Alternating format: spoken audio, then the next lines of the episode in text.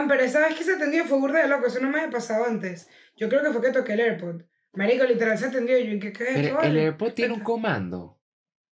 Sí, yo lo he descubierto por error. O sea, a mí me ha pasado que de repente, y me ha pasado también con el reloj, que de repente, el reloj, como que yo y que, ay, me están llamando, y de repente atendí, y yo que, ¿pero qué es eso, vale? Aló, pero el mío no es para hablar. Yo pensé que la música se paraba si hacías así y lo he intentado mucho y no hace nada.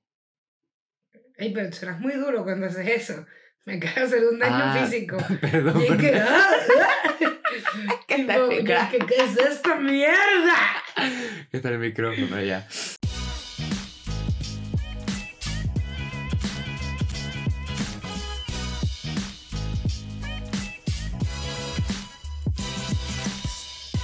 Hello, ¿cómo están? Mi nombre es Eugenia. Yo soy Santiago. Estuvo Este, raro. estuvo eso raro. estuvo Eso estuvo raro. raro. Ok, voy otra vez. Pero sigue, sigue. El- Bueno, y esto es Ni me ladilles. Maravillas. Yo soy Eugenia. Yo soy Santiago una segunda vez. Y esto es Ni me Y esto, es- me la di- y esto Ahí es un es que me nuevo peleé. episodio. Episodio. Un nuevo- Eso mira, tumbé mi, tumbé mi mercado persa como lo tituló Santiago. Ajá. Ya. Es que si la Si gente- te digan el rancho, el Literal, rancho, el y Esto rancho. se genera. Ay, acabo de escupir si se vio la saliva, cada perdón. detalle. Ay, santo. Agradecerías cada detalle estético de este podcast si tuvieras el rancho en el que se graba esto. La gente dirá, esta gente tiene un esto, la montaña de ropa que yo tengo aquí que no se ve. Montaña de ropa. La mancha que tiene mi pared, porque estoy pegada a la pared, que es un banquito. O sea, hoy tumbé el agua del episodio anterior que no había recogido. Estoy en una silla de la barra, o sea, la computadora y la cámara están acurrucuda de vara en una silla de la barra de mi cocina. Si ahorita llega mi familia no puedo comer. O sea, bueno, sí, pero uno, uno tiene que parado, pues. Me imagino que sí que tu papá parado en la barra comiendo y que. Maldita sea, ve mi silla. Y que no hagas el bulla. O sea, no haga bulla, señor. Literal, literal. Mira, hoy vamos a hablar de un tema delicado, un tema interesante, Mm. que son los miedos y las inseguridades. Pero racionales o irracionales o los dos. Los dos, Ok, los dos, ok, pueden ser miedos e inseguridades tuyas o irracionales, como ok. eh, un, un miedo irracional que es súper irracional y, y como que de verdad yo, yo lo tengo claro. Los míos suelen ser bastante irracionales, pero este, yo muy chiquita vi La Casa de Papel. Y a mí esa película me marcó. La Casa de Papel, el Museo de Cera, La Casa de Papel. Qué ladilla. Marico, tú estás Marico, senil. Yo dije, pero si esa verga salió hace como cuatro años. Pero se me aguaron los ojos que queda más soñí. Ay, coño. ¡Qué becerra, pana! No, marico, en serio. La casa de La cera. casa de papel, la- Mm. el museo de cera, ni siquiera era casa. No, no, no. Mira, una cosa el es la casa de de papel, cera. otra cosa es una noche en el museo y otra cosa es la casa de cera. Qué buena una noche en el museo. Increíble. Eso yo lo recuerdo. Eso Con sí era cariño. chiquita. Con estima. Marico, qué estúpida, baby. Segura de lo que está diciendo, que la ella la vez. Entonces me fue la vida, la vida así. Lo peor es que yo La muchas como- veces te dejo hablar y esta vez fue que, ¿qué? O sea, no que pude. cállate, No pude, no pude. calla, claro, pero es que ya estaba diciendo una estupidez. Mira, Mm. yo muy chiquita vi el Museo de Cera o la Casa de Cera, yo no recuerdo el nombre, La por casa, favor la casa. compagina conmigo, yo pensaba que se llamaba Élite, ¿me entiendes? Entonces, hay una escena, no me vengas con spoiler porque la vaina que sí de 2002, ¿sabes? No me jodas la vida. No, no, Hay una escena en la que un, un gran monstruo, un gran malo, como que esta jeva está como en el odontólogo o algo así, no recuerdo. Está como escondida en un sitio y vaina. Y de repente vienen, o sea, el- la película se trata de que es un pueblo fantasma, entonces ellos van al pueblo y se consiguen con un museo de cera. Entonces en el museo de cera hay- no hay famosos, es como gente. Y qué verga, qué loco este sitio y tal. Resulta que, bueno, las personas que son ahí son personas normales que la gente mata y vuelve estatuas de cera. Ok. Entonces son, es típico adolescentes Típico, adolescentes van, no deberíamos entrar ahí, entremos ahí. Van, entran así, tú, tú, tú. Te hablo de hay una parte que Paris Hilton, y de verdad por eso te digo que es demasiado irracional. ¿Verdad? Que ella salía Que ahí. matan a Paris Hilton con un palo en la frente, así. Paris Hilton se muere. O sea, nada tiene sentido. Entonces, en- hay una parte en esta película que le cortan a alguien con una tijera como de granja, como de grama, el pie. O sea, él está apoyado así al lado de la cama Ay. o al lado de un mueble y le cortan el pie así. A mí eso me quedó en la cabeza y cuando mi cama tiene gavetas abajo, entonces yo no tengo ese miedo en mi cama. Pero a mí no me gusta, o sea, a mí me da como una angustia. A mí me da como, déjame levantar las paticas. Como a ver si A me cortan el pie, ¿entiendes? A mí tampoco me gusta. Sí, y si alguien me corta el pie, para Es volver un museo. Un, ¿Tú has oído la, la anécdota del, del señor que se le muerde el perro? Que se le muerde, que se le muere el perro. Me habías dicho que se le muerde el pene. Y yo, que eso no se le muerde, se lo mordió. No sea ridículo, ¿sabes? Es como una historia de estas de miedo que yo es la razón por la que yo no saco ninguna extremidad de mi cama. Y es que un tipo que tenía un perro, el tipo siempre se quedaba dormido con el perro, eh, lamiéndole la mano. Él ponía la mano así colgando y el perro le lamía la mano. Y como que un día el tipo se está durmiendo, está con el perro lamiéndole la mano y tal. Y el tipo escucha un goteo y un goteo y un goteo y un goteo y dice, ¿qué coño está goteando? Se para y cuando llega a la sala está el perro colgado con... Esto es una historia de mentira, ¿eh? Está el perro colgado goteando sangre. Bienvenido al mundo del SIDA. Y si el perro estaba colgado, ¿quién le estaba lamiendo la mano? El fantasma de la ópera. Y yo, es que yo con las manos así, metías que sí en los huevos y que durmiendo, no me gusta esa camada. Feo. Ah, no, pero es que ya va. No hay nada que te proteja más que tener los pies bajo la cobija. Nada. O sea, yo cuando meto los pies en la cobija, médico, nada. inmortal. Son 10.000 ángeles así. Ángeles, no, bro, el, el metal. O sea, yo, ah, dame, dame arropame los tobillos. No sean madre. pajugos, chicos. Esos son los míos. A mí, la oscuridad no me da miedo, Ok. pero no me la tripo. O sea, como que, por ejemplo, como que si llego de rumbear, yo camino con el flash.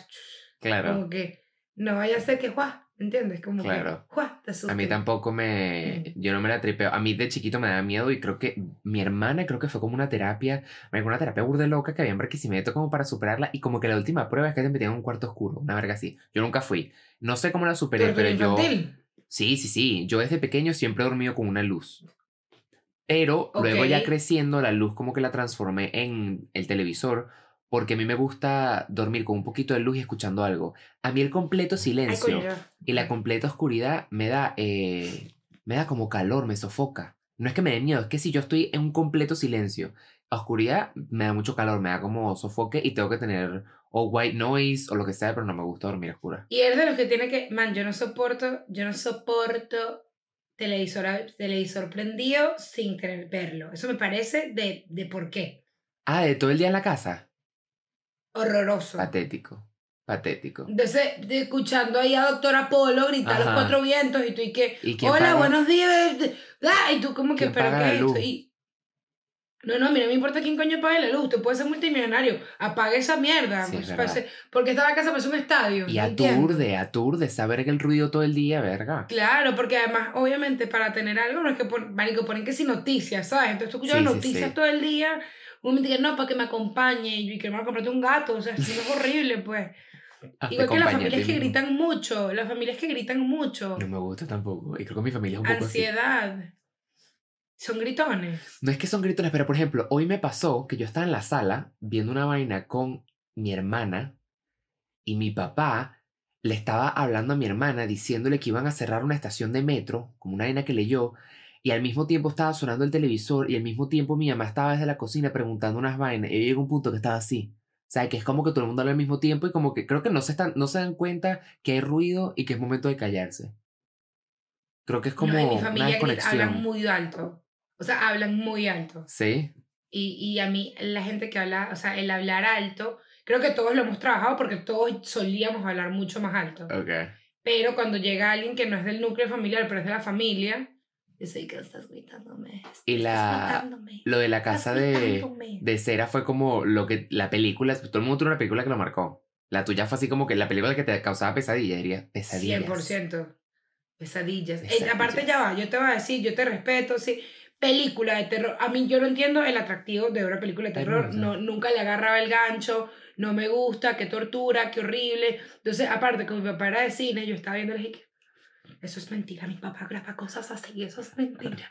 Pero tipo, obviamente no, me, no me lo tripeo, no me lo tripeo para nada y tampoco, ay, acurrucadita en el hombro del, del, del hombre, ay, tengo miedo, no vale, que ladilla, me odio, este es odio películas de terror. Odio películas de terror. Yo me no la acuerdo que de chiquito me marcó horrible. ¿Tú llegaste a El jinete sin cabeza, que es con Johnny Depp? Ay, no, pero como que recuerdo partes. Hay o sea, una no parte recuerdo. súper bizarra que a mí me dio pesadillas, marico, por años, que era como el jinete sin cabeza, como que se consigue un... ¿Cómo se dice? Una calavera. Un skull. ¿Cómo se dice skull? Sí, y se la pone. Y se la pone y se convierte en un tipo que tiene unos colmillos. Y besa a una tipa y le vuelve mierda toda la boca con los colmillos. Entonces la tipa después sale con todo esto en pedazos lleno de sangre. Y yo esa imagen la tengo aquí como que la vi hace dos segundos. Aquí grabada. Feo, o sea, me costó mis añitos. Me costó mis añitos. Y luego ya de grande, el conjuro me volvió mierda. Porque yo la vi y yo, coño. Y luego sale como la explicación de los. De la vaina de la explicación de la vida real. Y yo llegué a mi casa y que. ¿Y sabes qué me pasó? Estoy fue burda pero esa vaina ya es como uno con la mente y tal. Cuando vi el exorcismo de Emily Rose, ¿tú lo viste? No. Se supone que a ella le entraba el demonio, no me, no me acuerdo muy bien cómo es, a las 3 de la mañana todos los días. O sea, todas las noches, a las 3 de la mañana, es que ella como que estaba poseída. Eugenia, yo vi esa película y por una semana seguida me despertaba a las 2 y 50. Por obra y gracia. Me despertaba, veía el reloj, 2 y 50. Y yo, tienes 10 minutos para dormir, entonces te mete el demonio. Y yo, ¿y qué? O te matas. Marico horrible. Recuerdo que hubo una película su que daba burda de miedo que se llama El fotógrafo, creo. La que es como japonesa. Ajá. Asiática, perdón, sí, asiática. Voy a decir asiática como pa- esa película es Asiática. buena. ¿Tú la viste? Igual que, sí, la recuerdo. Buena. Igual que recuerdo el perfume. El perfume era burda de Esa cool. nunca la vi. Era loqui... Man, el perfume era loquísimo porque era como una gente, no recuerdo, ¿no?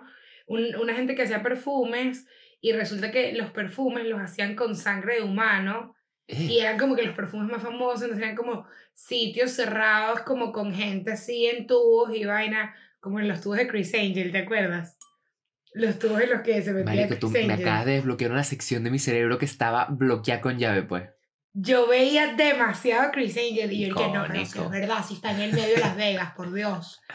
Qué, qué bola, mira, gente joven, para cuando tú sientas que nosotros no somos tan viejos, yo te voy a decir, hubo un momento en, nuestra historia, y no éramos tan chiquitos, sus 10 No, no, añitos, no, pues no. Sí, sí, sí. O sea, éramos ya grandecitos, unos hombres de 10 años, ¿no?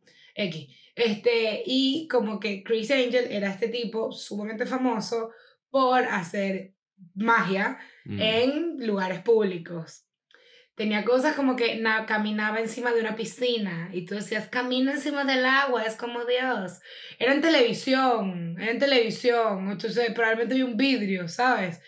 Entonces, que, que él pasaba siete días en un tubo, una vaina así, ¿te acuerdas? Súper como que monera.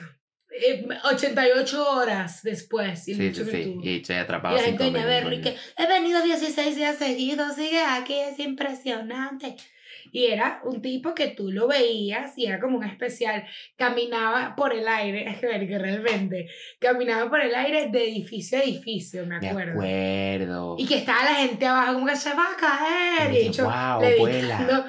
Uno pensaba como el unos carajo pecantes, volaba. ¿sabes? Unos Sí, sí, sí. y que- Y a mí me parecía, brother, magnífico. O sea, Alucinante. qué bola, este tipo es el Mesías, hecho rockero, porque aparte era todo rockerito. Es verdad, con el pelo largo negro, ¿no? Sí, era, un poco de- era como ese Come queso gato. catalero. Porque Mm, era la época, Come gatito. la época en que te gustaba Fall Out Boy, ¿sabes? Buena, entonces era como, era, era como te da un poco de queso él, tenía como collares y vaina, anillos, era como, se pintaba las uñas, creo, creo que se pintaba las uñas, no me acuerdo. Sí, Pero sí, esta sí. vibra, esta vibra rockerita que tú dices, ¡Y es mago! Qué rico se no Eso- un mago que un día se desaparezca, un gosteo. Chau, eso se le dice goteo para que sepas tú. Chau. ¿Qué otro miedo así irracional? Miedo así irracional, yo en verdad nunca, las alturas le tengo cero miedo, me encantan las alturas. ¿Te lanzarías me- a paracaídas? 100% sí. Jamás. Jamás. Porque a ti te da miedo, a ti te da miedo que no se abra No. y que te mueras para el coño. No, no, no, de hecho no, porque una amiga se lanzó hace nada. Y ella me dice que cuando No, el- sí, sí, sí, la vaina se abre es chévere porque es como un paseo, pero me dice que los 15, 20 segundos que es de caída libre y que la vaina de pan es fuerte porque más estás cayendo al vacío. Y yo siento que eso es algo que yo no, o sea, siento que me desmayaría. No lo podría hacer. Estoy claro que no lo podría hacer. Se queda. Que, No, a mí sí me gustaría full. Yo una vez en Canadá, hay una cosa que se llamaba Canada's Wonderland. Si es de Canadá, muy buen parque. me encantan Y los canadienses como- viendo ni meladille. Sí, Me sí. encanta, Bueno, pero puede haber venezolanos que viven en Canadá, coño, tu madre. Pero tú dijiste si eres de Canadá. Si resides en Canadá por tema migratorio y eh, resides en Canadá hoy día, que aún puede que no tengas nacionalidad, pero tú hoy día tienes un documento Estás y un ubicado ah, ahí. no, Mm. ok, si tú estás ahí, marico, si has ido, porque nadie ha ido, nadie viajó a Canadá nunca.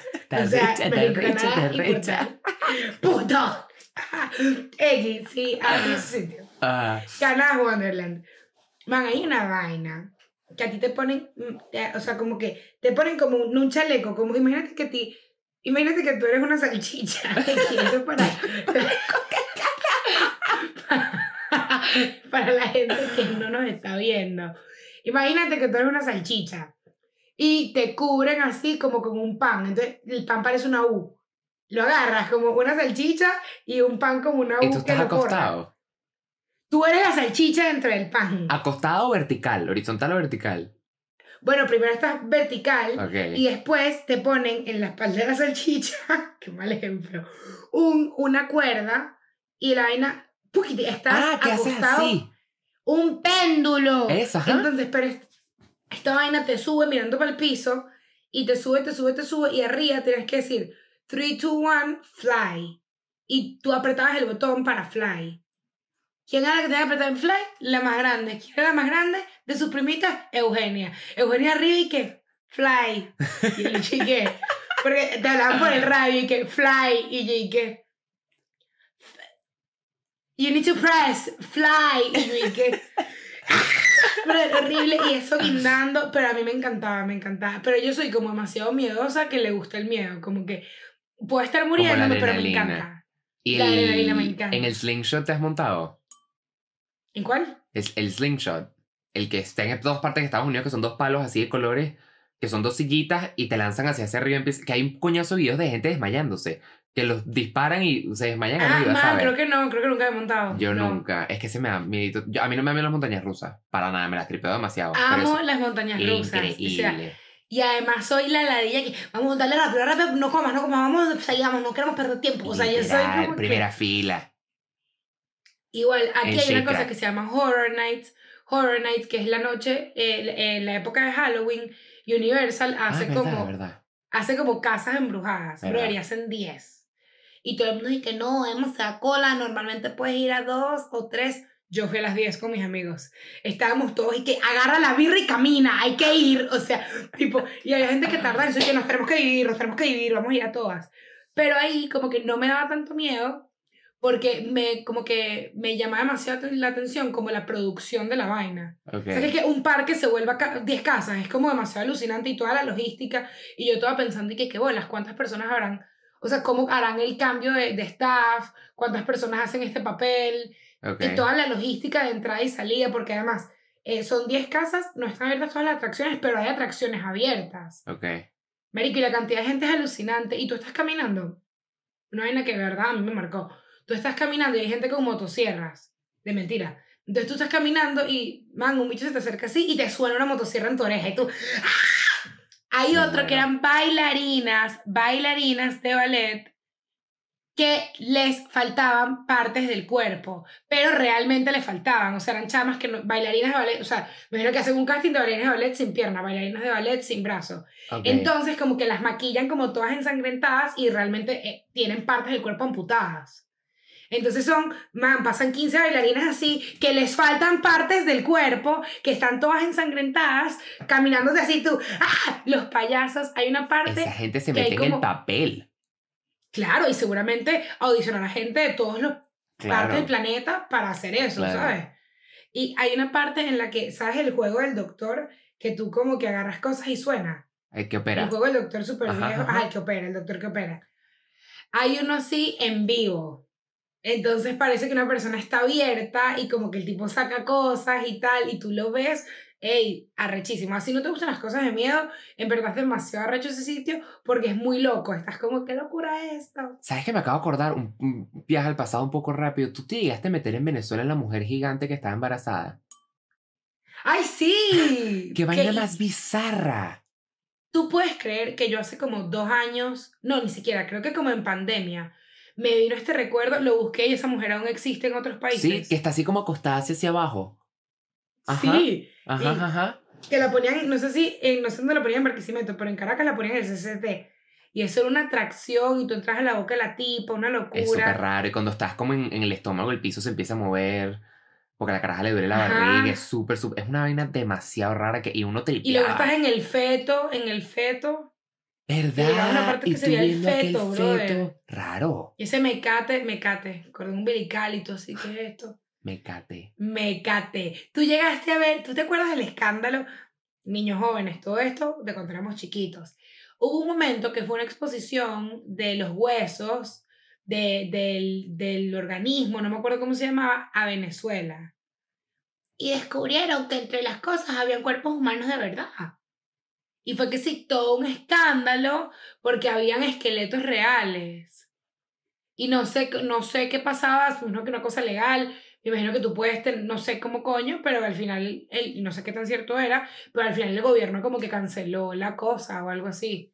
Mierda. Marico, qué creepy. Qué Locura. creepy. Igual que hace poco salió un carajo en. TikTok que se hizo viral porque colecciona huesos. Tú lo llegaste a ver, un carajo que tiene un cuarto lleno de huesos. Y el tipo dice, no, son huesos No. reales que he comprado por internet y tal. Y todo el mundo como que, marico, ¿tú ¿sabes lo bizarro que es que tú tengas un coñazo de huesos de gente que tú no conoces colgados en tu cuarto? Eso es raro. Raro. ¿Tú nunca viste el programa que era como de eh, que le gustaban cosas raras y tal, obsesiones raras, y un tipo que tenía, o sea, que tenía muebles con partes del cuerpo? Asco, asco. ¿Por qué? Porque la gente Y me acuerdo así. que tenía una correa de pezones, nunca lo va a ligar. correa de pezones, nunca lo va a ligar. O sea, esto era tipo, típico programa de Home and Health, ¿sabes? Ajá, ajá. Marico, correa de pezones. Y yo no sé, correa de pezones. Y yo solo veía a ese señor con su correa de pezones. Obsesor, correa de pezones. ¿Sabes Y qué? sí, una, una, horrible, horrible. Qué asco. Ahorita que mencionaste a las mujeres estas que le faltaban partes del cuerpo, tú llegaste a ver en Twitter o en TikTok la mujer está en un parque en España que es como el exorcista que está en una cama y baila. Que se hizo súper famosa. ¿Nunca te la atravesaste?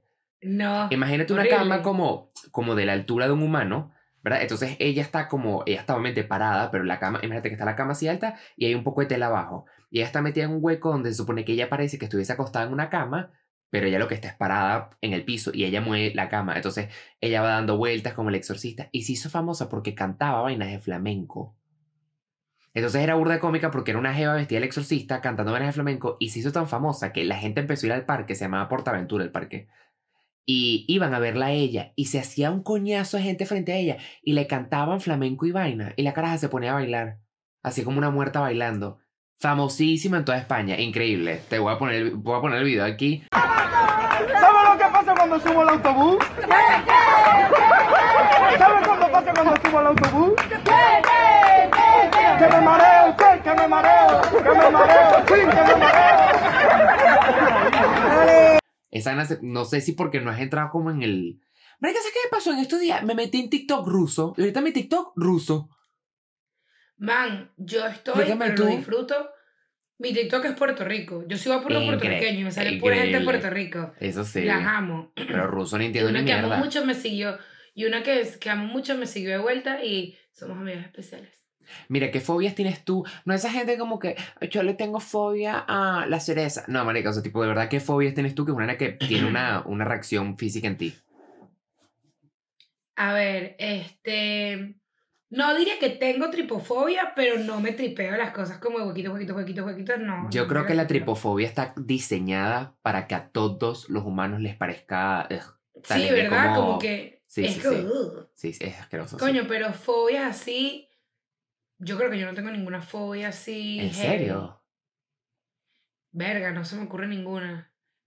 Ninguna. Bueno, ¿sabes qué? En verdad, esta es como que yo, yo amo las series de asesinos. Las amo, las amo, las amo. Ok. Y veo muchas. O sea, cuando te digo veo muchas, es que llega un punto en el que tengo que. Me castigo y digo, no puedo seguir viéndolas. Porque además me obsesiono demasiado con los asesinos. Como que Veo una la serie de Ted Bundy. Entonces veo todas las entrevistas que hay en YouTube. Empiezo a ver la vaina, empiezo a ver dónde estudió el bicho. Llego a la foto del anuario y digo, ah, bueno, aquí se, se ve, Ted Bundy en quinto grado. Ah, ya.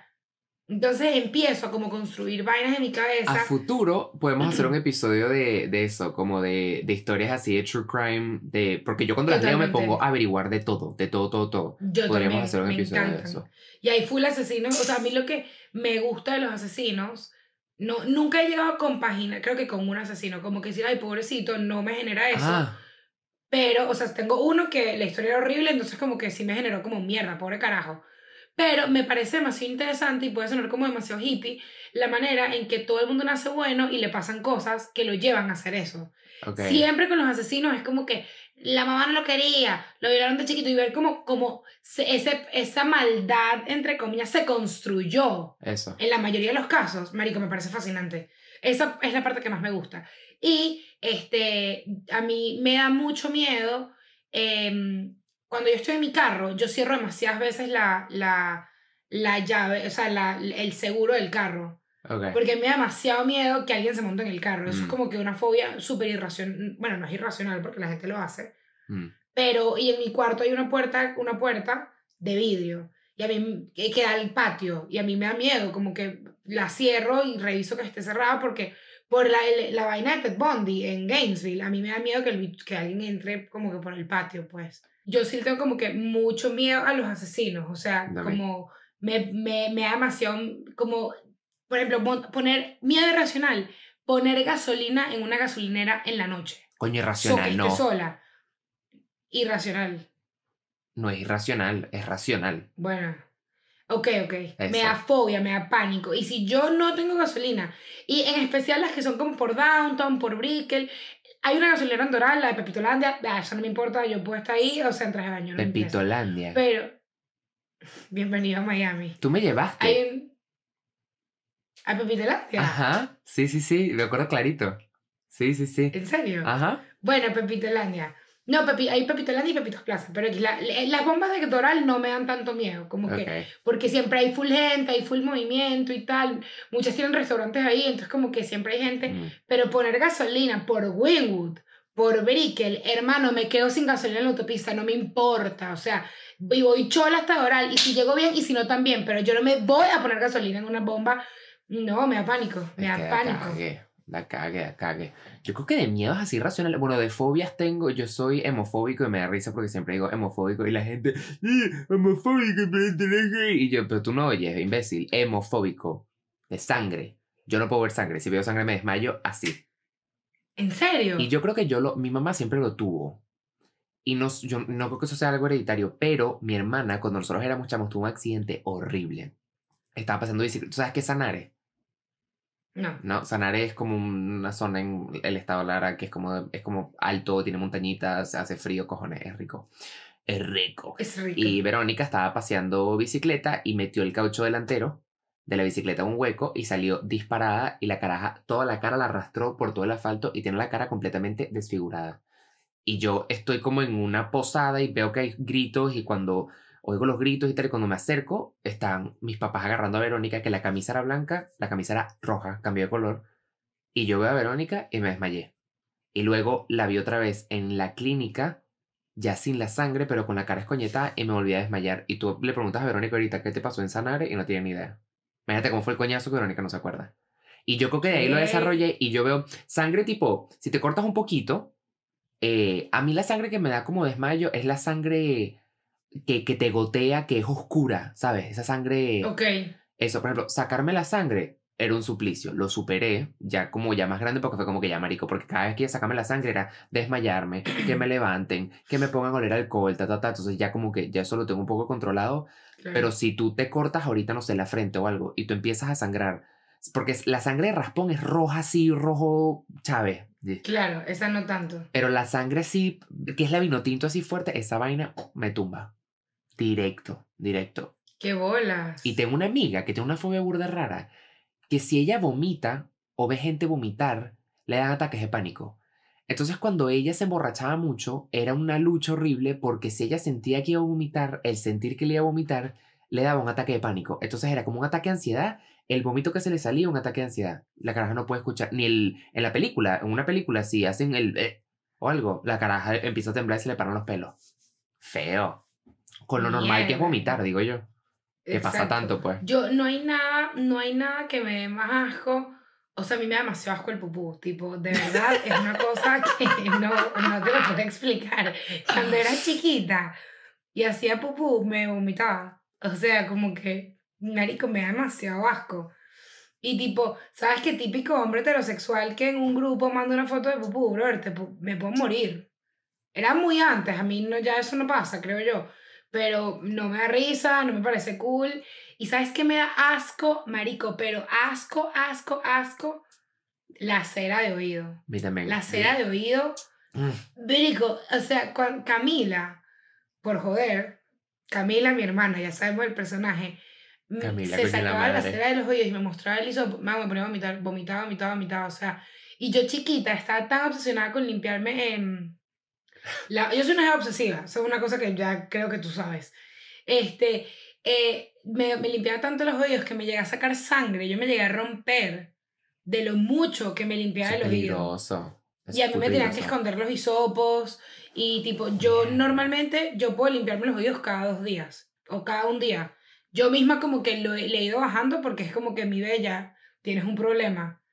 Pero la cera me da asco, grima, o sea, es lo más asqueroso del mundo.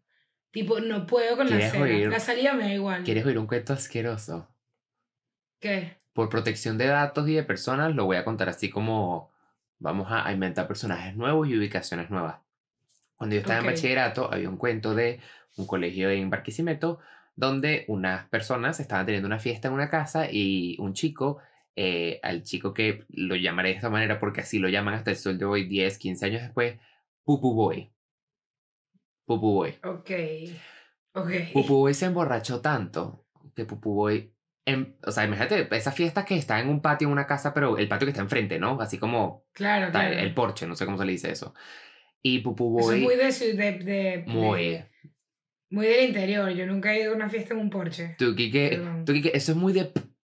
de pueblo. Pero, te- o sea, eso, en verdad sí, porque mi papá era de Mérida y sí hacían cosas Sí, así, pero en muy Venezuela, en. Caracas, en Venezuela. En Caracas no se hacían como fiestas, la- o sea, aparte del frente de la casa, como que el Bueno, pues. porque es como un patio frontal y tú tienes como tu jardincito y tal, y pones unas sillas y tal, cojones. El Exacto, tipo, ajá. él dijo, yo me estoy cagando. Y él se bajó los pantalones y se puso a cagar frente a todos los amigos. Entonces ahora imagínate, tú estás viendo a tu amigo que está cagando tipo... Y después de eso se cayó y empezó a rodar en la mierda. No. Y después de rodar en la mierda, empezó a agarrar la mierda y a jugar con la mierda. No. Los amigos que estaba estaban drogado. con él. Mira, yo no sé qué pasó en esa casa, honestamente. Yo quiero pensar que era nada más alcohol, pero lo tuvieron que montar en la camioneta para llevarlo a su casa y mientras manejaban todos con la cabeza hacia fuera de la camioneta. Porque carajo estaba Claro, porque le lleno, pupú de mierda. lleno de mierda. Y hubo una persona de, en, en esa fiesta que quedó marcada de por vida, que hasta el sol de hoy tiene un trauma de pupú, que tipo si ella huele o oye a alguien haciendo pupú, la caraja vomita. Porque estaba en esa fiesta y lo vio todo. Tipo, es una vaina que pupú, ¡bleh! vomita. No, es como tú, pues. Yo Tú te mueres. pupú. Te Lo mueres. detesto. Pupú lo detesto. Y tengo una amiga que tampoco voy a decir nombres. sabe Protección de datos. eh, protección de datos. Eh, Tú sabes quién es.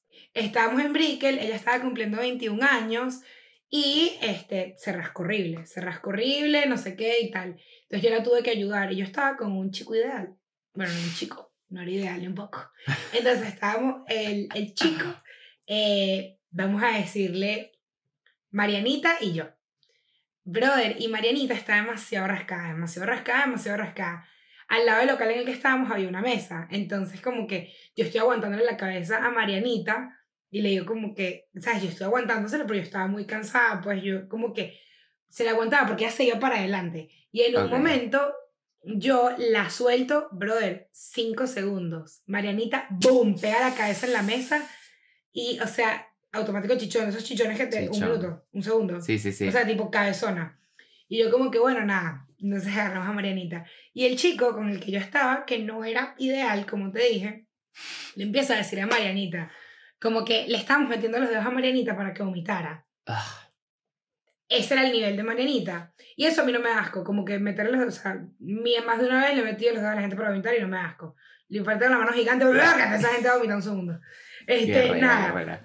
Entonces estoy, estoy eh, ayudando a Marianita y este chamo le dice, ay, Marianita, eh, te voy a meter los dedos en la boca, pero tienes que hacer como si estuvieses mamando huevo.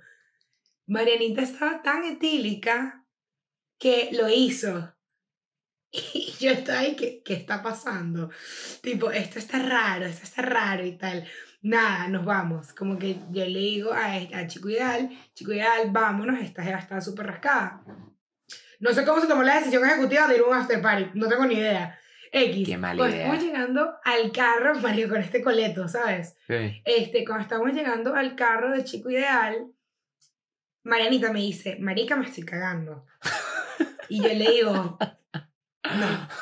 o sea, No existe. simplemente no. Y Marianita me dice, Eu, o sea, no aguanto más, tipo, no me importa.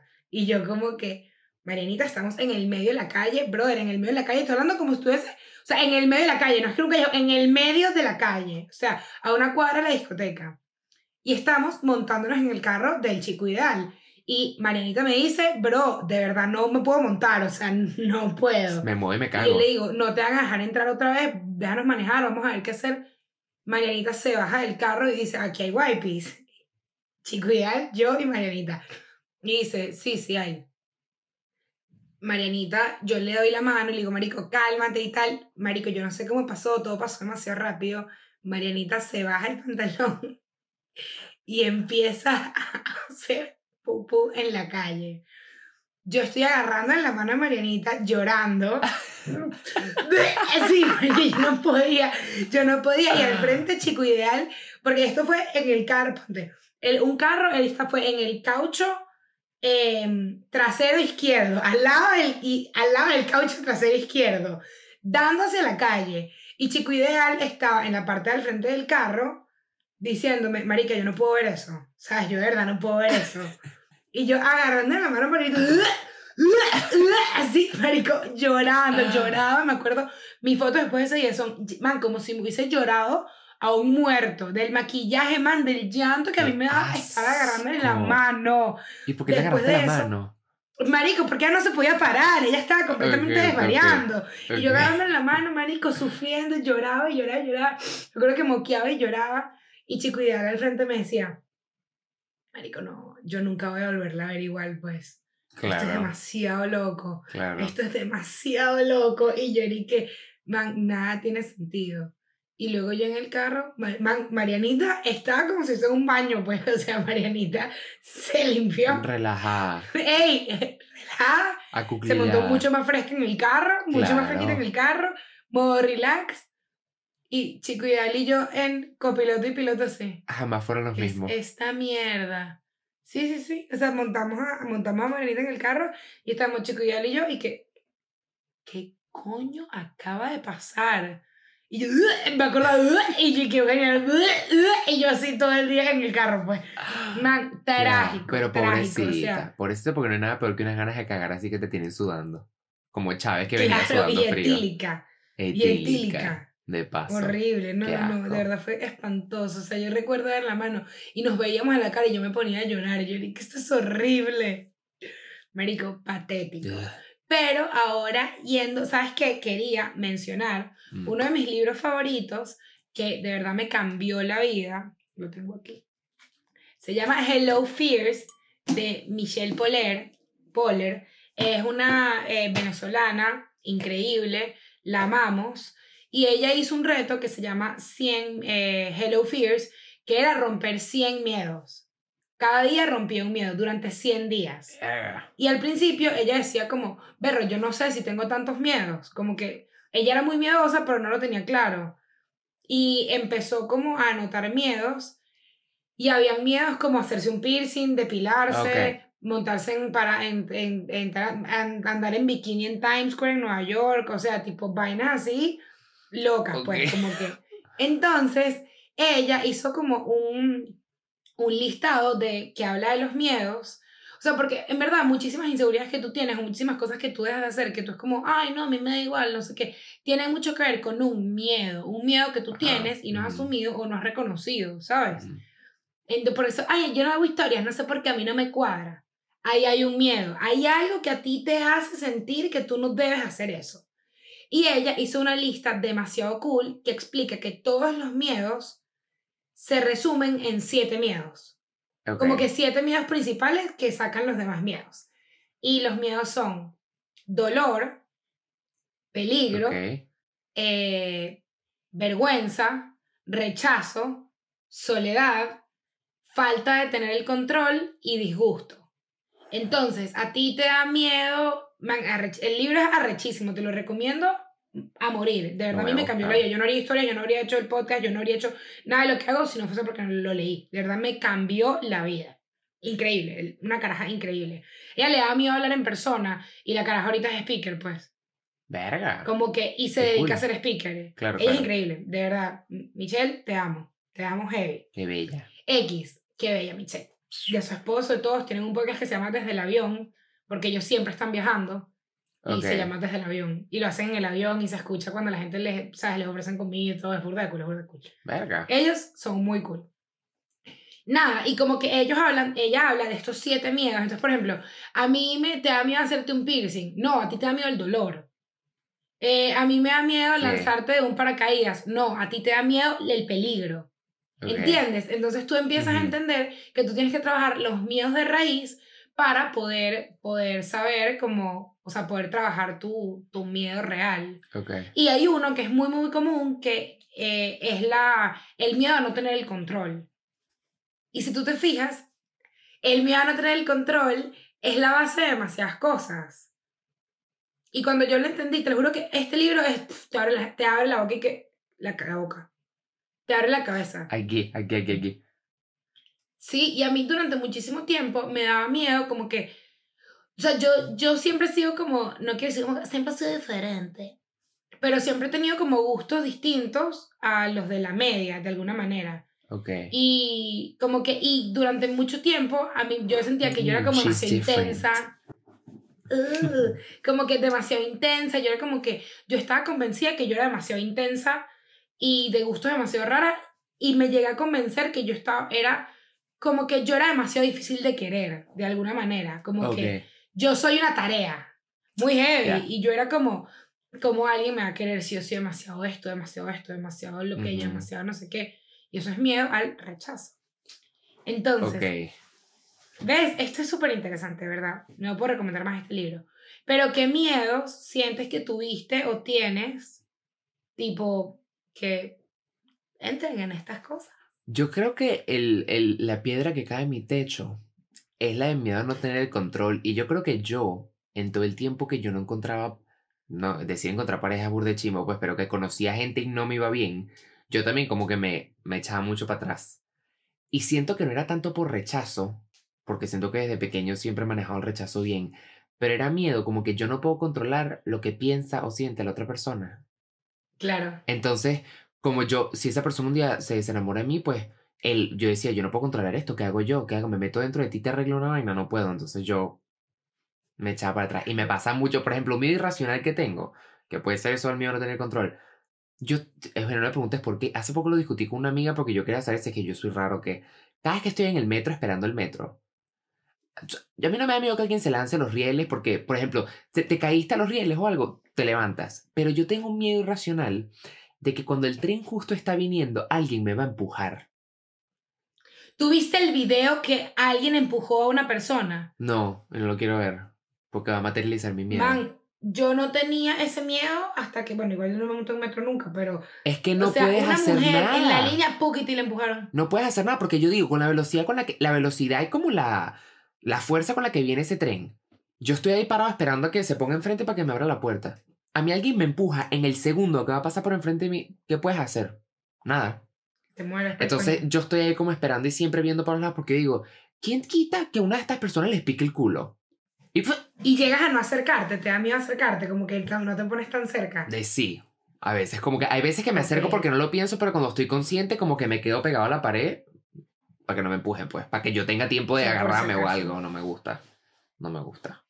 A mí, a mí el, o sea, el miedo que ya mencioné, lo de que se monten en mi carro, tipo, mm, de verdad, es demasiado heavy. O sea, Ah, es como que y yo, y yo muchas veces reviso, como que si yo, por ejemplo, estoy, mi carro está estacionado y yo estoy caminando detrás del carro, Ajá, yo como que veo que no haya nadie. ok. Como que "Ok, no hay nadie. Que tú, Tipo, tú dices no que, se no que tú entres y ya alguien esté adentro, sino que tú cuando abras el carro, alguien se meta rapidito mientras tú te vas a meter. En el momento No, que tú la abres.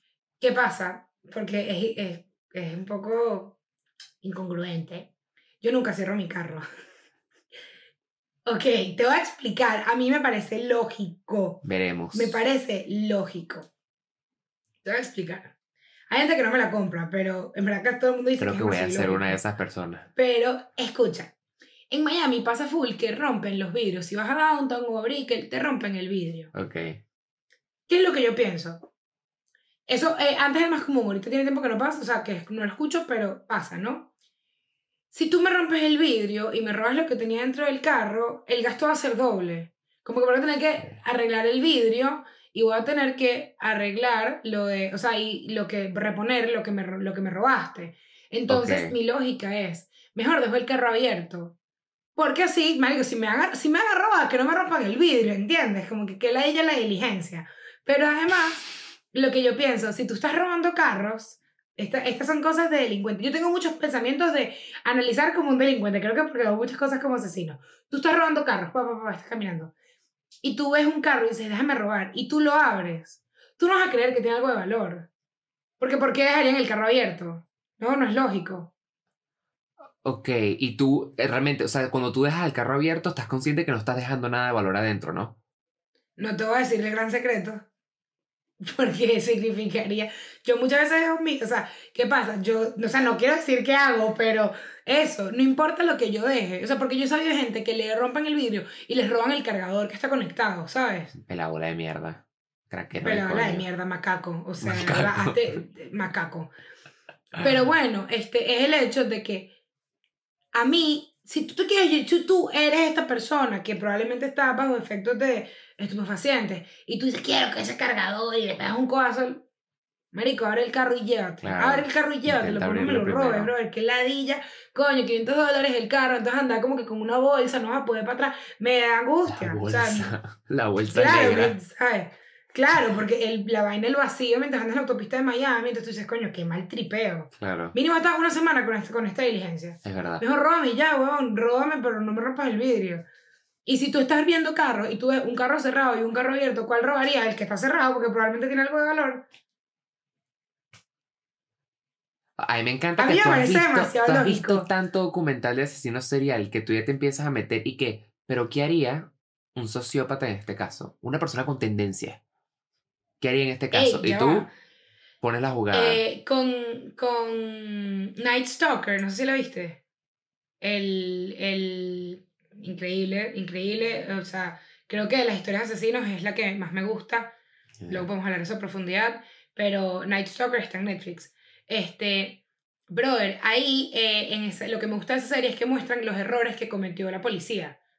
Como Ok. que muchas veces con las cosas de asesinos hay errores que comete la policía que eh, dificultan, eh, la policía y, la, y el media, que dificultan que se descubran las cosas. Ok, Y a mí me pasaba que yo veía y decía, ah, está listo, Error, está listo, más error. nunca, más nunca, más nunca lo van a conseguir por esto, esto y esto. claro. Y yo que sí, sí. Pero yo estoy demasiado como que eh, CSI, tipo, Ya, ya, sacando ya. conclusiones y vaina. Y ver en el, ver en el GPS mi peor stalker, de verdad. O sea, yo soy full, como que yo llego además, yo consumo demasiada información y llego a demasiada información. Ok. Y a mí me pasa, que me pasó una vez con un bicho de Barquisimeto. Estaba en clases y yo lo veo, yo que el bicho es venezolano. Y yo como que, ay, quiero saber cómo se llama. Man, ni siquiera me parecía lindo. Era porque quiero saberlo. Quiero saberlo y lo voy a saber. Entonces empecé a ver el bicho tiene una camisa del Barça, entonces como que de repente vi el apellido, entonces conecté, me fui a como que la vaina del Barça, me acuerdo que fui, no sé cómo coño llegué, ping, nombre del bicho, lo consigo en Facebook, lo consigo en Facebook porque jugaba fútbol, porque jugaba fútbol, consigo a la tía, consigo... Esto es por, marico, por Ocio. mero entretenimiento, por ocio. Ajá. Y de repente digo, ah, qué risa, su número de camisa de el Real Madrid, de Real Madrid cuando fue a Madrid en 2001, puso, le puso el 4, qué loco. Ya, no hago nada con esa información, como que me la, me la quedo para mí. Mierda. Tú para saber que tú puedes llegar a esas conclusiones. Que el día Sí. que a ti te toca atrapar a un asesino, tú lo vas a atrapar. Claro, igual que eh, creo que lo comenté aquí, si yo veo una foto de alguien que por ejemplo sale un chipotle y atrás un, un cheese course, whatever, yo digo, tengo en Miami. Saco la cuenta y digo, ay, marica, esto fue en esta esquina, en Aventura, ya. Como que busco que cheese course hay al lado de un bicho y man, no hago nada con eso, tipo, simplemente es como que me encanta retarme a mí misma a poder llegar a esa información. Aquí la Es gente tiene loquísimo, es miedo. tipo- Aquí la gente tiene Es, miedo. es loco y como que de verdad es burda de loco. Y también me pasa full con las fotos. Yo reconozco demasiado los sitios. Y como que, por ejemplo, yo veo el cielo en una foto y digo, marico, ese es el cielo de Caracas donde lo pongas. Ese es el cielo de Miami donde lo pongas. Como que... Y veo, digo, ah, este dicho está en Miami. Te lo juro, te lo juro. Como que Bueno, soy burda una de persona detallista con esas detallista, pues. Eso, detallista. Exacto, soy muy detallista con esas cosas. Te quería Me encanta, preguntar, me encanta ese. ¿a ti te da miedo morirte? No, A mí tampoco. como que creo que has estado muy cerca de la muerte. O sea, has tenido gente muy cerca que se ha muerto o no. Mm, No, yo, o sea, lo normal, o sea, que si abuelos por, porque son abuelos, Ok. pero tampoco, pero A mí cerca, me cerca pasó. no. A mí me pasó una de mis mejores amigas, ya lo conté, se Ah, murió sí. cuando yo tenía, la mataron cuando yo tenía 15 años. Y yo durante mucho tiempo eh, tuve miedo, o sea, dura- ahí fue cuando empecé, fui por primera vez al psicólogo. Yo tenía miedo de que me mataran. O sea, como que no de morirme, sino Ok. de que me mataran. Porque para los que no lo sepan, pueden buscarlo, la masacre de Macaracuay. Podemos contarlo un día, pero es una historia larguísima. Pero el punto es que cuando salió la noticia se decía que la mató su papá. La mató su papá. Entonces a mí me da demasiado miedo pensar que me matara mi mamá. No tenía ninguna razón de ser, era completamente irracional, pero yo decía como que me puede matar mi mamá. Y era como, ¿pero por qué? Y yo decía, bueno, Andrea nunca pensó que le matara a su papá y la mató a su Exacto. papá. Como que, ¿qué Exacto. coño? No me, no me cortes con ese cuchillo de cartón, pues como que vete a la mierda. Claro. Y entonces durante mucho tiempo como que mis amigas del colegio y yo, como se pasó todos juntos en el colegio, eh, dormíamos, como que nos rotábamos de casa en casa para dormir juntas. Porque como que, bueno, nosotros como que confiábamos en la otra, que no, la otra no le iba a matar. Claro. Yo me despertaba y le agarraba la mano, como que, ok, sigue aquí, ok, sigue aquí. Como que estábamos todos pasando el mismo mal tripeo, de alguna manera. Claro. Entonces, durante ese tiempo, creo que habrán sido meses, tuve miedo de que me mataran en mi casa. Como que, ¿sabes? Realmente tenía ese miedo. Pero al, al, al ver la muerte tan de cerca, tan de chiquita, como que en verdad yo estoy convencida que, que marico, ni que te quites ni que te pongas, pues, o sea, puede que te mueras y, brother, trata de tripear. Por eso yo soy muy que odio maltripear, como que claro. yo creo que de ahí me quedó que yo no hago nada, o sea, si estoy en una reunión y mínimamente no me gusta, me voy. O sea, es como que todo maltripeo yo lo evito, como que no es como que evito discusiones y tal tampoco, como que he madurado mucho esa, esa, ese evitar, pero no me gusta permitirme, y si tú peleas conmigo, pelear conmigo es, marico, perdón, discúlpame, verdad, tienes toda la razón, yo quiero arreglarme contigo.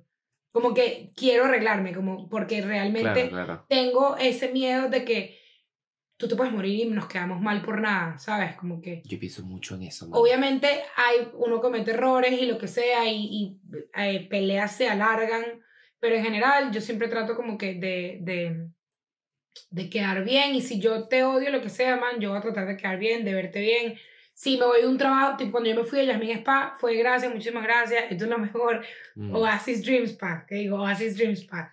Entonces me fui a Oasis Dream Spa, me fui bien por la La- puerta, por la la puerta adelante, gracias mi pana, casi, casi me despreza, pero te quiero, o sea, siempre hacer las cosas bien, como que creo que eso es un miedo, como que a mí me da mucho miedo, eh, o sea, sí, no, perder amistades no, pero, pero dejar de decir las cosas, o sea, como que, que pase el tiempo y Mm. no las digas. Eso.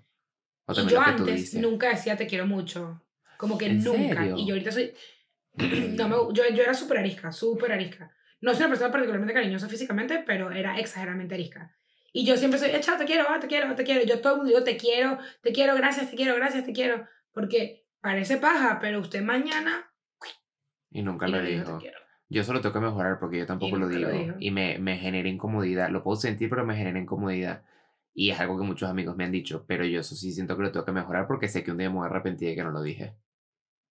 Estoy clarísimo. Incluso yo soy muy, y, y bueno, como que lo has visto en nuestra amistad, como que a mí me dan momentos de, ay, ¿sabes qué te quería decir? Que estoy muy orgullosa, lo hemos hecho muy bien. Sí, sí, este, sí. Me gusta mucho lo que hacemos, te Ujú. quiero mucho. Ya, como que, y, y voy como dando esos espacios, Claro, esos momentos de, de decir las vainas importantes, como que, Claro. Capaz que estoy traumatizada, ya como que lo he ido superando, pero sí ando, dale, dale, dale, dale, y de no dejar de decir las cosas. Para bien o para mal, no dejar de decir las cosas. ¿Qué edad tenías tú cuando se murió, cuando mataron a tu amiga? Yo tenía 14 o 15, porque eso fue en febrero de grande. 2011. Estaba 15 de febrero de 2011. Sí. Y, y yo Estaba en. Miami, tuve que devolverme, fue una locura. Todo, todo el cementerio lleno de camisa del colegio, o sea, horroroso. Este, y como que, ojo, pueden hacer cualquier pregunta de esto, no, no es un tema delicado para mí, Mm. ya han pasado 12 años, como que 11 años. Si te pones cómico, sí te voy a putear, o sea, te va a putear. Sí, sí, con respeto, Pero por favor. no. No. queremos putear a nadie, por favor. Se les avisa. Que cualquier Sí, pregunta. Lo peor que yo he dicho, lo peor que yo le he hecho a alguien de, de en mi vida fue por un peo con Andrea. Que fue, o dijeron sea, algo chimbo sobre ese chama- tema. Man, una mamá hueva, y no me importa, Vanessa, nunca te voy a olvidar, eres una puta. Ojalá ya, ojalá te arrepentida toda tu vida. Brother, la chama estudia con nosotros. Y Vanessa dice como que estábamos todos llorando con el peo y tal, no sé qué, en el colegio, se murió alguien de tu salón, o sea. Y Vanessa dice, vean el lado bueno, no vamos a tener clases. Hija de puta, hija de puta. Marica, a mí me entró el fucking demonio. Y escucha, eso es una cosa que tienes que saber. Yo soy súper paciente. Marica, yo soy demasiado, pa- particularmente paciente. Pero si tú me das, o sea, es muy, es muy difícil hacerme explotar. Pero si tú me haces explotar, Marico, te voy a mostrar todo lo que yo he ido calmando en mí. O sea, Claro. es esa gente como que la gente que dice, no, ella no se recha fácil, no se recha se fácil, pero cuando se arreche, va a recharse. Corre. Yo soy así yo soy así, es muy difícil hacerme rechar, pero cuando me recho, brother, olvídate de ti, o sea, como que me pongo bélica en serio. Claro. Entonces salimos de clases y tal, y yo le di, como que yo voy, me acuerdo que estábamos al frente de la tarima, en el colegio, la gente de mi colegio, frente de la tarima. Yo le digo, mira, Vanessa, que estás burda de feliz porque, porque no tenemos clases, ¿no? Y ella como que, ay, ay, ay, imbécil, me dijo. Y no, rencor, 100%. Y la caraja me dice, yo me dice así, ah, que no, que sí, que estoy feliz y tal. Marico, y yo le dije, ¿sabes qué es lo que te pasa a ti? Que tú estás celosa, porque si tú pones mañana, nadie iría a tu entierro, solamente iría yo a escupirte el ataúd. Escucha, lo peor. O sea, lo peor, tipo, ¿Qué Lo peor que como que súper mal. Súper mal, o sea, súper mal. Me acuerdo que la chama se puso a llorar y estaba ahí, que qué? O sea, yo tipo brava, man, y me acuerdo que también hubo un chamo que se burló de, de Andrea, como que dijo algo también, y en el medio del salón me paré, le di una cachetada y me senté.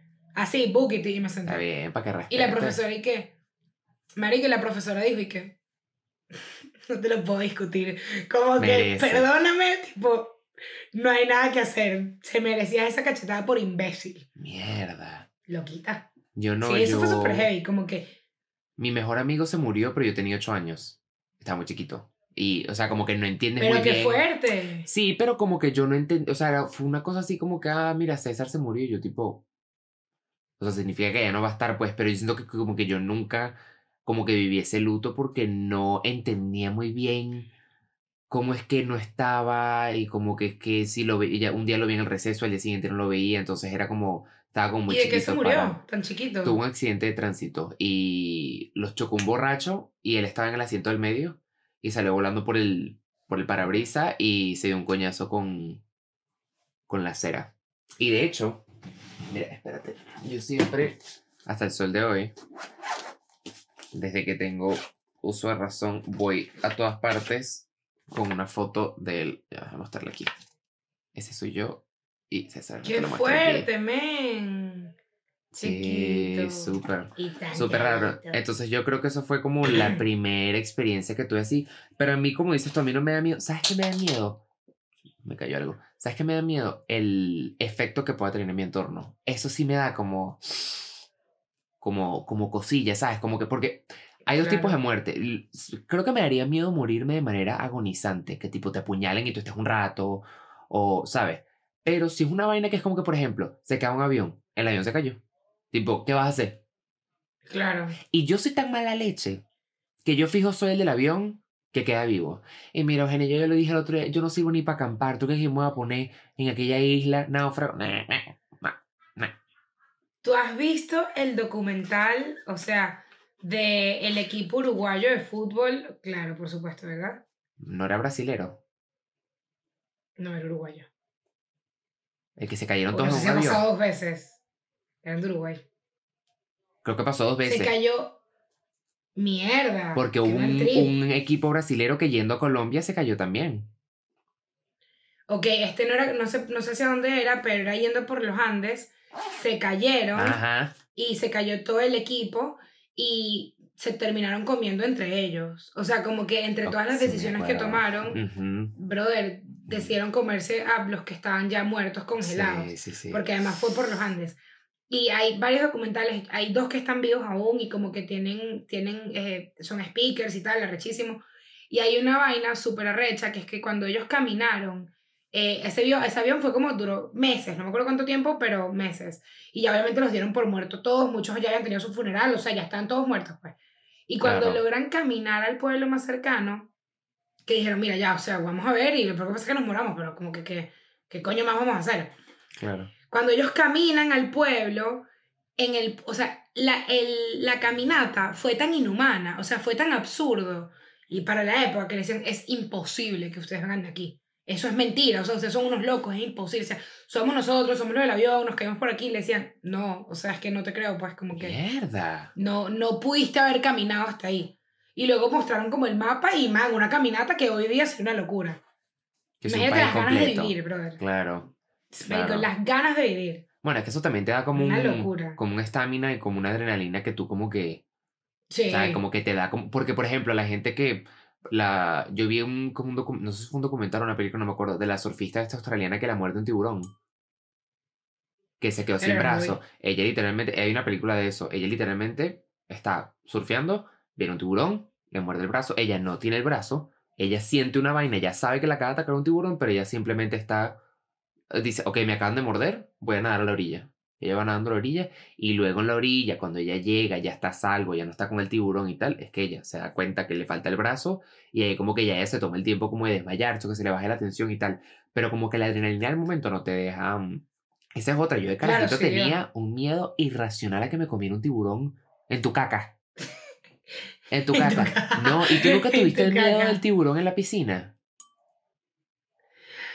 No, creo que Yo no, no sí. recuerdo. Yo- o sea que eh, yo estando en una piscina sentía que iba a- haber un tiburón en la piscina. Hay una foto que Y siempre ya, me y no Twitter. agarrar. No, pues es una piscina. Y está el tiburón ahí blanco Una esperándome. piscina. Feo, feo.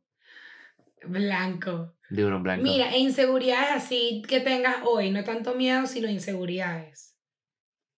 Yo, por ejemplo, una, como que durante mucho tiempo, yo, eh, con todo este peo de que yo estaba convencida que, yo, no, yo estaba como que convencida que yo no le podía gustar a alguien, como que de verdad a mí eso Ok. me parecía como, como yo le iba a gustar a alguien, como que era muy loco. Y a mí me pasa que si alguien me cae, me es muy difícil creérmelo, como que siempre me voy como, siempre me autosaboteo y me voy a amiga. Porque yo soy demasiado amiga, pues, o sea, como que yo soy demasiado una cara que tú quieres tener amiga. Y como que a mí no me cabía en la cabeza que alguien quisiera ser mi amigo, pero también que pudiese querer otra cosa conmigo. Para mí es como Ok. que de una vez mi amigo. Y man, carajos que me escribían, carajos que tal, y yo era que sí, mi brother.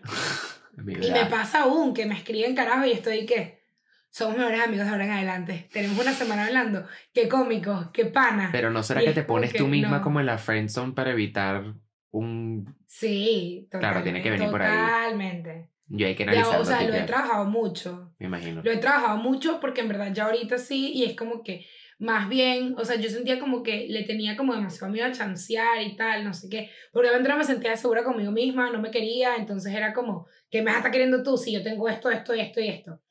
Y como que con eso, ahorita soy como que, más bien me encanta, me encanta, como que ahora me tripeo demasiado chancear con hombres, aunque no quiera nada, es como que, Ok. ay, tiki tiki, ay, tiki tiki, como que, y Ah. los hombres son demasiado básicos, entonces es como que me tripeo demasiado, me siento tomadora de hombres. Es que tres mensajitos acá, cuatro likes, te lo tripea, jaja, nada. Claro, claro. Microondas, según los términos de cuando eres chiquito. Puede ser, pero no estoy haciendo nada malo, así que yo estoy vacilando, pues. Claro. Y yo soy demasiado, tipo, ahora me tripeo demasiado esa tensión. Pero antes era como que lo dije en el episodio anterior, como que lo de no vestirte de colores, yo siempre quería pasar como que por debajo. Pues. claro. Yo quería ser cómica, pero no tanto. Yo quería ser no sé qué. Y durante mucho tiempo me dio como inseguridad. Eso, hablar en las historias y tal, por eso, porque como que no, ¿sabes? Me digo, quiero pasar más desapercibida. Claro. Ahorita quiero que todos me vean. Claro, claro. Yo diría que creo que la mayor que tengo ahorita, la que se me puede ocurrir, sería como la de síndrome del impostor. A mí me pasa mucho, no sé, creo que a ti no, porque tú como que ya solo como que lo manejaste. Pero a mí me pasa mucho que me llega alguien, me dice, ay, ¿sabes que vi el, el, el, el, podcast y me encantó y tal, me dio risa y tal? Y yo soy muy de, ajá, gracias. Y sabes, yo no, yo no me siento a decir, coño, de pana, qué bueno, tipo, Eugenio y yo, tipo, ¿qué te gustó? ¿Tienes algún tipo de...? Yo soy muy de que, Claro. yo soy muy que, mierda, lo vio. Una que está en internet. ay, pues. qué pena. Ajá, está en qué internet. pena. Entonces a veces mis amigos se ponen a hablar del podcast y yo dije, "Ah, sí, es ah, Eugenio y yo. Y sabes, me da así como, como buena, pero como que ya estoy intentando como cada vez que me lo mencionan, yo recibirlo como, coño, qué pinga que esta persona me está invirtiendo tiempo básicamente a verme la carita, y escucharme, mi acentico pueblerino. Y como que lo agradezco, y ah, qué chévere, que te gusta y tal. Me hacen preguntas, ah, tú y Eugenio y tal, y como que voy respondiendo y tal, pero siento que es algo que, o sea, como que me tengo que convencer de que de verdad es algo cool. Y que no es algo así como, bueno, decir, si te gusta, o decir, qué tal. Claro, totalmente. Y creer en tu, creer en tu vaina, ¿sabes? Como que yo en Eso, verdad Si no te lo crees siento tú. que lo, lo, he, lo he trabajado demasiado también, como que... Y me pasó cuando estaba cuadrando en la vaina en Venezuela, Mm, para cuando este video salga probablemente eso ya va a haber pasado, porque no cuántas personas fueron, no sé cuántas. Bello ese viaje a Pero Venezuela. el punto es que Bello. pasó buenísimo.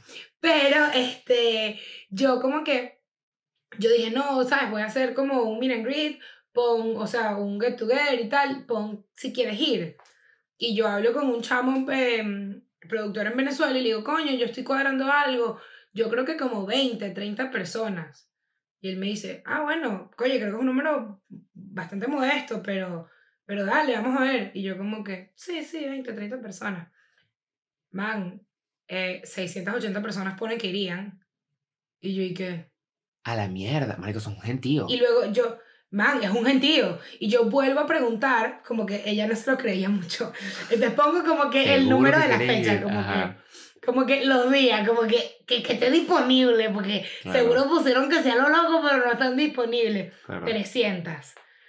Y yo como que, mira, creo que quizás, quizás 30 es un poquito poco. Y él y que, marico, ya está demasiado claro, es que yo no sé por qué pensaste eso. Y yo como que, no sé, tipo 70, puede ser. Y que Y bueno, sí, 70, 35. 100. Y yo y que, tipo horrible. Igual que cuando hicimos el episodio de QA, sabes Ajá. que tú habíamos cuadrado que iba a ser durante una semana y yo, yo como que yo no lo puse a tiempo. y yo como que le digo a Santiago, brother, y lo- uno más síndrome del impostor que el otro, ¿no? Entonces yo que sí. Marico, qué bolas, no lo pusimos con tiempo, esto fue una locura y Santiago, qué Ay. bueno, ponle el día anterior y vemos qué puede pasar, se saca lo que se pueda. Marico, obviamente conseguí, o sea, no que obviamente, sino que no, como que aún no creemos en nuestro alcance y Eso. nosotros como que, bueno, si salen preguntas, si no, le decimos a nuestros amigos, van y al final había 500 preguntas, como que Literal. entre el perfil de Santiago, el mío y el de Nimeladilles, habían burda, pero uno es un huevón y uno es y que no, no, no. Y yo ahorita soy como que, como que antes me pasaba que cuando, cuando alguien me paraba a hablar, a- alguien se paraba como que a, a decirme, ay, yo sé quién eres tú y tal, y me pedían una foto o lo que sea, yo era muy como, por Dios, yo soy cualquier vaina, chiqui, imagínate, yo soy Ajá, igual que tú. Y ahorita yo soy como que, o sea, no es como que, ajá, no, sino que entiendo lo que la persona siente, Eso. entiendo lo que yo le ofrezco a esa persona, soluciones, los acompañamos con el podcast en momentos finos, en momentos tristes, o sea, Eso. ya entiendo como el valor de lo que nosotros estamos haciendo y ya mi acercamiento es más como, no quiero decir condescendiente, pero más entendiendo el sentimiento que tú sientes, como que no Y cancelo tu sentimiento. Y validándolo, exacto. Validándolo, si es como que, verga, como que eh, el, el fin pasado fue una reunión, a una fiesta, perdón, y esta chama como que de verdad estaba emocionada de verme, o sea, ella estaba como, man, súper emocionada. Y es demasiado fácil uno mismo ser un huevón y decir que, qué emocionada, vale, yo digo que me marea gafa. No, y yo fue demasiado como que, no vale, marica, qué fino, gracias por vernos, no sé qué. No es como que, oh, paparazzi, no, pero darle a la persona Ujú. esa, esa relación que él está sintiendo, validar esos sentimientos. Esa complicidad, ese sentimiento. Yo le dije, no, vale, y me decía, le echaba, me decía, man, eh, me siento demasiado pendeja, estoy demasiado emocionada. Digo, no vale, cero pendeja. Y le doy un abrazo, ¿sabes? Como que Ujú. así.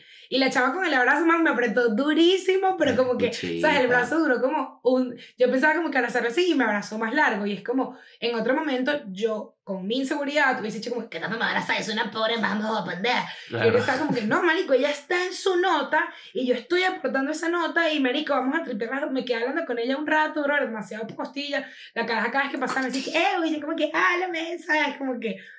Pero claro, como que creer en lo que estás haciendo Eso, es lo más importante. Igual que cuando a mí la primera vez que me dijeron que, ay, puedes mandarme un video de cumpleaños. Yo estaba ahí que, ¡Qué cool! ¿qué es eso? ¿Qué? Sí, y ya, y una niña que se llama Isabela, no sé si nos sigue aún, Isabela, besito. Marico, la caraja como en marzo me escribió, mira, yo cumplo en julio. Yo antes de que pase el tiempo te quería decir que me encantaría que me des un, un video cuando cumplas años y tal, no sé qué. Y yo como que, en el momento fue como que, qué exagerada. Y luego ahí mismo ella va, me lo importante que es para ella, Para que ella, ella con claro. meses de anticipación me está escribiendo y está diciendo, Deja, voy a tratar que esta caraja me responda. Claro.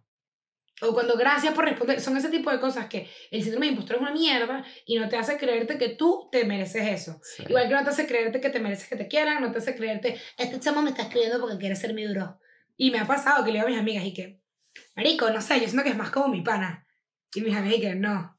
Y yo que, ¿cómo que no? Si me invitó que sea a comer y me dijo como para salir juntos y, y ¿sabes? Y ella y que, pero es que eso lo puede hacer un mejor amigo, Evo, pero un chamo así que acabas de conocer no es para ser tu amigo. Y yo ahí que, Sí. ¡qué loca, por Dios! Claro. tipo, Yo creo que es no subestimar como que la reacción que puedes ocasionar en otra persona, porque me pasa mucho, seguro a ti también, y en la cuenta de Nimeladillas nos pasa, que como que mucha gente que nos manda mensajes y cuando uno contesta, ya sea un emoji o lo que sea, la gente a mí me ha contestado de que, verga, no pensé que ibas a responder. Y yo no vale, o sea, claro que sí, Claro. tipo, que- porque tengo la, siempre la, que lo veamos. la oportunidad de, de responderte y, y te mando algo como que para que veas que quizás no te mando el mensaje más largo porque está como complicado a veces, pero te estoy dando un- una señal de leí tu mensaje, lo aprecio y aquí está como tu validación del mensaje y yo de verdad que lo aprecio muchísimo cuando la gente se toma como un tiempito, la gente que nos manda párrafos. Coño, que me han amo, ayudado, que me gusta. demasiado. Esa vaina es increíble porque tú dices, Mario, que una persona se haya sentado y haya dicho, que yo le voy a agradecer a estas personas, pero ta, ta, ta", esa vaina es una vaina que se aprecia muchísimo. Y es lo que tú dices, si tú no te hubieses parado en tus, en tus, no redes sociales, en tus historias, a creerte tu vaina, nadie más se lo cree. O sea que si no te lo crees, tú no se lo cree nadie. Entonces, si tú vas con una inseguridad, bueno, si les gusta lo que estoy diciendo, la gente va a estar como que no va pobre pa' jugo. En cambio, si tú te paras y hablas, la gente se lo traga y punto. Van, una amiga cuando hace historias, la caraja dice, disculpen que me encadene. Y yo le digo, tú no pidas Nah, disculpas, ni que hablar contigo fuese un suplicio, o sea, por Dios. Ujú. Yo, no estoy, yo voy a poner 18 mil historias y todo el mundo se las va a tripear y las van a enviar, porque yo soy la puta hostia. O sea, ya, y si tú no crees que es la puta hostia, nunca vas a ser la puta hostia. Y es así, o sea, como que. Y, y man, en verdad me pareció, me pareció una muy bonita reflexión, Samuel. Quería decir Samuel. Samuel, me encantó tu reflexión. Gracias, Maru. El no subestimar lo que Maru, no subestimar el sentimiento que pueda generar en otra persona, ni para bien ni para mal. Eh, Como que a una persona le puede hacer exageradamente feliz verte. O sea, man, puede hacer la mejor noticia del mundo. Sí. Y, y está bien. Como que, y, y créetelo, man. Y sí, tú generaste eso. Y no lo generaste porque, porque esa es la otra. Como que pasa mucho que uno dice que, bueno, pero contenido que da risa es fácil engancharse. No, No. el contenido que tú estás haciendo es la puta hostia y por eso la gente lo está viendo. Exactamente. Y, y coño, ¿sabes qué está normalizado que me parece demasiado chimbo? Está demasiado normalizado que tú te putees a ti mismo, que tú, ay, siento que me veo Ajá. feo, ay, que no. No, mi santa, yo te lo juro que últimamente, no es que soy una narcisista de mierda, pero me veo el espejo y digo, verga, marico, es que de pana, que bellas estas piernas, que bellas". Reconocerte. Y como exacto. que la gente le, lo, lo castiga, le parece malo, como que, verga, qué egocéntrica. Man, egocéntrico es sentirme bien conmigo y reconocerlo. A mí me parece demasiado hipócrita la gente que estás clara que cocinas bien o estás clara que haces algo bien y dices, y qué bueno, no sé si quedó. Ay, no seas ladilla, como que eso es, eso es humildad de mentira. Sí, sí, sí, sí, sí. Sí, es verdad. Humildad de mentira, como Sí, que entonces, tú no puedes decir algo bueno de ti y dices, coño, marico, está... Verga, el último episodio que hicimos de Pana me encantó. Siento que fue buenísimo. ¡Verga! Ajá. Mala tuya. Porque una cosa dije, es tú estar consciente de lo que tú estás haciendo bien y tú ponerte encima de los demás. Porque una cosa es que tú digas, Marico, el episodio que Claro. te grabamos, increíble, me encantó. A que tú digas, "Pff, es que nadie se compara. el Nadie- mejor episodio del mundo. Una Exacto. mierda, los demás son una mierda. En cambio, mismo, por ejemplo, una chama o un chamajo, pero en los dos casos, llegan a una fiesta y se ven súper bien. Coño, qué bello, qué guapo y tal. Ay, me puse lo primero que encontré. No, no, no. Usted se produjo la para esta noche y yo te estoy elogiando tu producción. Así que toma el cumplido. Y punto. Y siempre lo hablamos, que esa gente que dice que soy feo, ¿por qué te gusto? Vete a la mierda, vete a la mierda. No me gusta esa gente así. Yo entiendo que son inseguridades que se tienen que... ¿Qué tal? Pero esa gente que está como que todo el día preguntándote, ¿por qué eres mi amigo? No, qué pereza. Qué y lo que tú dijiste No, es respon- eso, eso, no responsabilizarse, pero ¿cómo fue que dijimos? Em, no subestimar la reacción, que, o sea, la reacción que tienes en una persona, tanto mal como para bien. Un consejo que les quiero dar porque me pasó hace poco con la gente ahí. Cuando, por ejemplo, La si yo digo algo que Eugenia le hace daño y Eugenia me llega y me dice, coño, Santi, la verdad es que lo que me dijiste el otro día me, coño, no, no me cayó bien, no lo sentí bien y tal. Lo que yo tengo que hacer como persona con cuatro de frente pensante es decir, tomar un paso atrás con humildad y decir, coño, Evo de pana, perdona, no lo quise eh, decir de esa manera, pero de verdad, perdona que te hice sentir de esa manera. Yo no tengo el poder de decirle a ella, pero ¿por qué te vas a rechar? ¿Te vas a rechar por eso? ¿Te paras allá por eso? ¿Quién coño soy yo para decirte ti cómo tienes que tú reaccionar a algo sin yo saber tus experiencias de vida? Porque una cosa es lo que tú me cuentas, otra cosa es lo que está aquí. No, tú no decides cómo se decide una persona eh, como resultado de una acción tuya. Usted simplemente da un paso atrás, Peor, se disculpa y punto. esa persona no decide sentirse así. Es verdad. y Ah, es como que eso a verdad, mí me da demasiada rechera. es Como verdad. que yo de verdad tengo un círculo de amigas demasiado bello que, y amigos que son como demasiado comprensivos con eso. Mm. Pero ese tipo de personas que te dicen y que, marico, no puedo creer que estés así por esa estupidez. Verga, que minimizan Es como todo, que, por ejemplo, sí, a mí me pasó que yo quería como que con un chamo y como que fue igual, el bicho como que me estaba pistoneando, pistoneando, me estaba cayendo, pero yo no me lo creía, yo no me lo creía, y luego como que se acabó el momento en el que se podía dar y yo estaba como, qué bolas, man, como que, berro, creo que iba pendiente, le digo a mis amigos, me dije que sí, eres un imbécil, ¿sabes? Como que el bicho iba demasiado pendiente. Y yo, ¿qué sé tú de esas? Y ella dije que sí, sí, nada. Yo como que después, esta persona no vive en Miami, y yo como que después digo, déjame lanzarme mis, mis movimientos, pero realmente soy muy, soy, no soy muy buena Ay, chanceando. yo, sé, pues. yo, yo sé quién es el Y- sujeto del que hablamos. Exacto, tú sabes. Y yo hago como que cuatro movimientos ahí, y... Los básicos. No lo sé. sabes. Los básicos, los básicos, y van. No di pie con bola, o sea, no di pie con bola, marico. Tipo, yo lancé la flecha y yo la agarró y la metí en la basura, pues. Eso, eso que, que- no hubo chance. Eva vio la flecha y co- corrió para que no la alcanzara. Nada, y como que yo por un momento, tipo, maltripié demasiado y me sentí, marico, yo le he dado esta vaina esa como siete veces, perdóname. Este, yo, man, maltripié demasiado y me sentí demasiado insegura y era como que, tipo, están las amigas que entienden tu malestar y están las que Mm. te dicen que, pero ¿por qué? Por ese carajo. Y es como, no, el peo no es el carajo, el peo es lo que tú hiciste, que te hizo sentir mal. Exacto. El peo es eso. Y cuando tú entiendes esas cosas como, como un todo, entiendes que, ok, su malestar no es esto.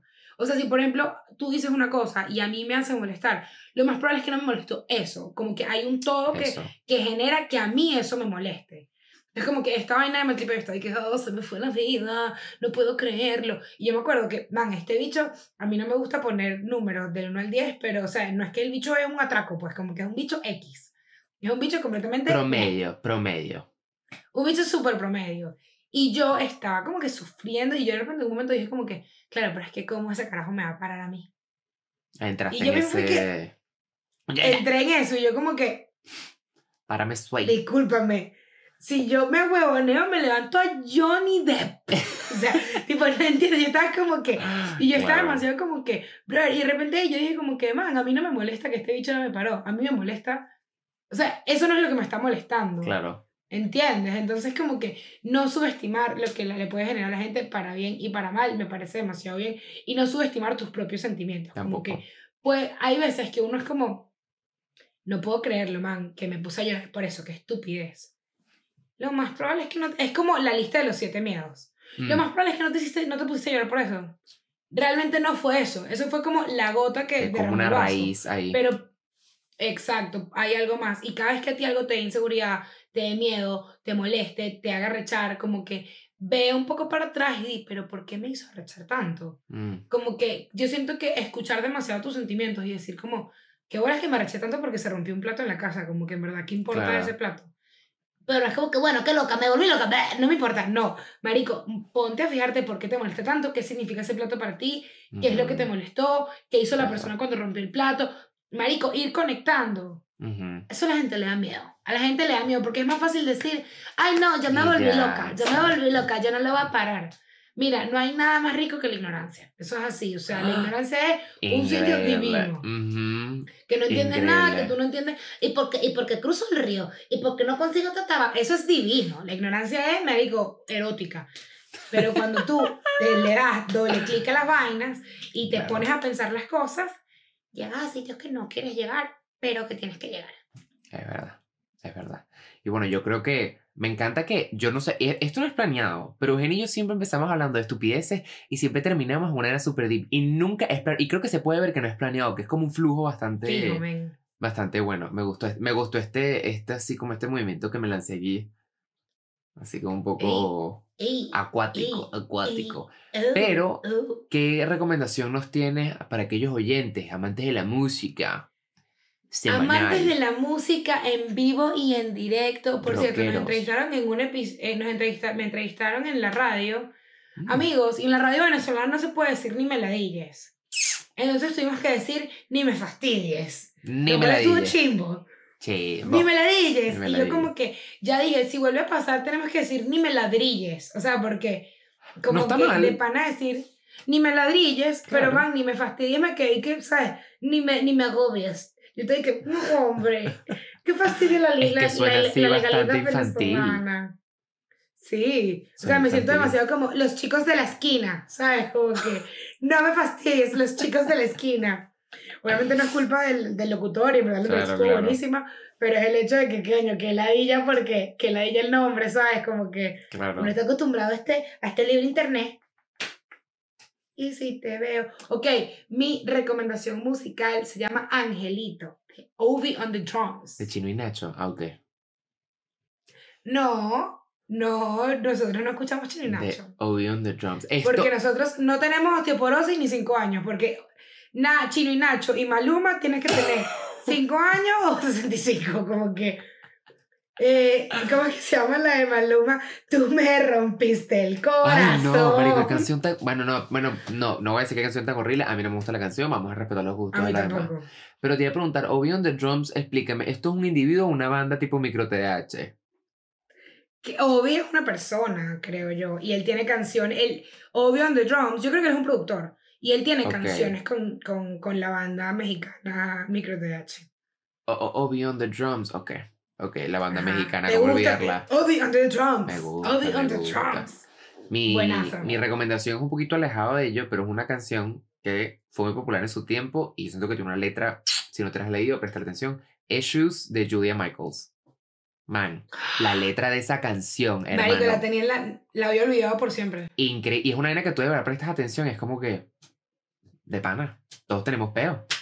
Y Todos tenemos peo. les quiero dejar con esta frase, todos estamos jodidos, pero no todos estamos jodiendo por ahí. Yo lo Nos dejo con gusta, eso, yo lo dejo con gusta. eso. Me cae la jeta. Y si te veo. Chao amigos, los queremos mucho. Los Recuerden darle like, suscribirse y comentar. Y que tenemos una lista de Spotify en la que están las canciones. Tenemos varios episodios que lo logramos decir al principio. Bien Poco a poco, poco a poco. Otros en el final. Poco a poco. Vamos bien. Los queremos. Poco a poco. Beso en ese culo. Los queremos mucho. Chaito. Gracias.